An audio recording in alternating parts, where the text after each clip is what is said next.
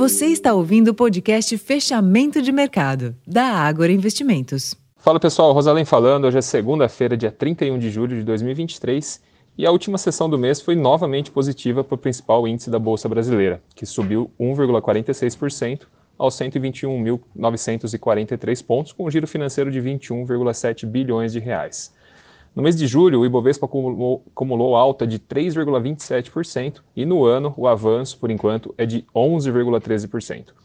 As perspectivas de anúncio de um pacote amplo de estímulo à economia chinesa e de pausa na alta dos juros nos Estados Unidos, além da expectativa unânime de que o Comitê de Política Monetária iniciará o corte da Selic na reunião da próxima quarta-feira, contribuíram para o aumento do apetite ao risco na sessão de hoje. No câmbio, o dólar teve leve queda de 0,03% frente ao real, cotado a R$ 4,73, e nos juros houve um amplo fechamento dos vértices da curva termo. No exterior, as bolsas da Europa operaram sem direção única, com investidores reagindo aos dados de, do PIB da Itália e da zona do euro, e também de inflação divulgados mais cedo, que deram sinais mistos sobre o caminho da economia europeia. Já em Nova York, os índices subiram, após avanço abaixo do esperado do PMI industrial dos Estados Unidos, pesar sobre os juros dos treasuries e do dólar.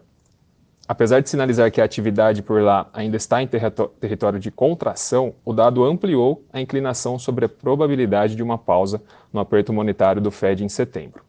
Entre as commodities, o contrato futuro mais negociado do minério de ferro em Dalian na China nessa madrugada fechou em alta de 0,54%, cotado a 110, 117 dólares e 70 centes a tonelada, enquanto o petróleo subiu 1,20% aos 85 dólares e 43 centes a tonelada.